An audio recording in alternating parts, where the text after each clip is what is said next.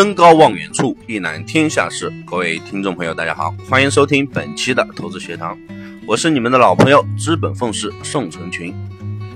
投资第一点想到的是如何控制风险，而不是更大的盈利。在没有合理的风险防范之前，一切的盈利都是浮云。那么，如何控制风险？无非就是止损和果断的平仓。壮士断腕，不要被鳄鱼所吞。那么今天我简单的提几点，希望能对投资朋友有所帮助。第一就是持仓的时间控制，在金融市场当中，不管你交易的品种、风险的大小，只要你没有进入交易，那么空仓是没有任何风险的；只要你入场交易，那么时刻都面临着不同程度的风险。所以，控制入场交易的时间变为尤为重要。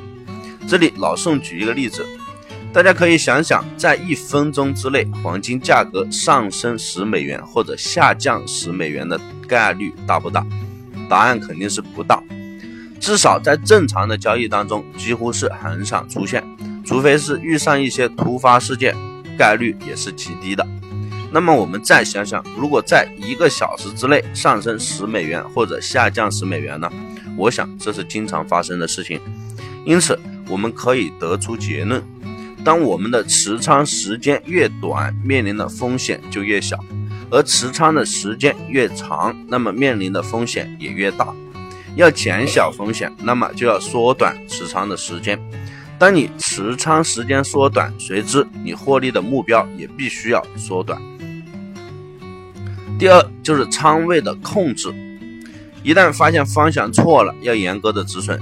趋势已经很明朗，短线重仓以百分之六十到百分之七十的仓位进场，快进快出。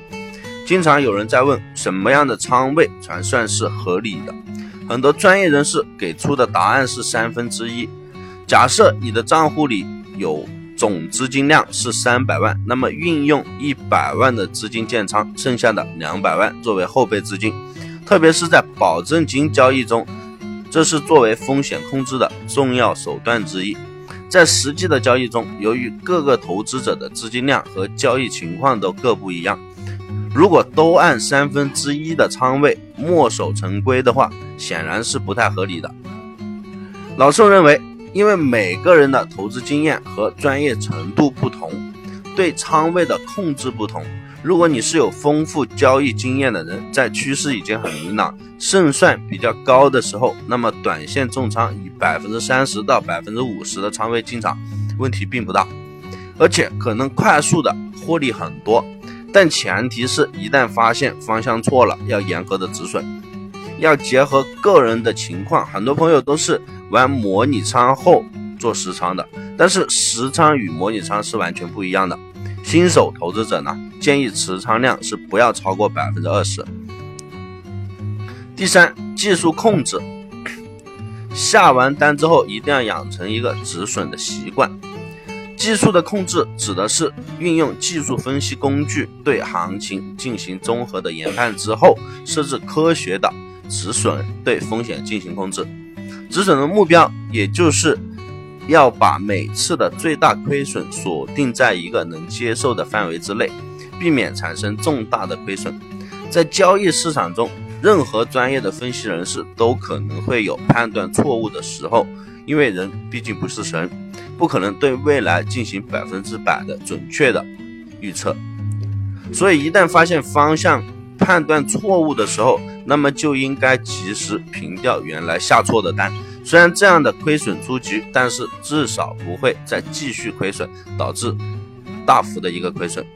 这市场不怕犯错，最怕的就是拖断臂很痛，但是命还是在的。特别是新手下完单之后，一定要养成下止损的一个习惯。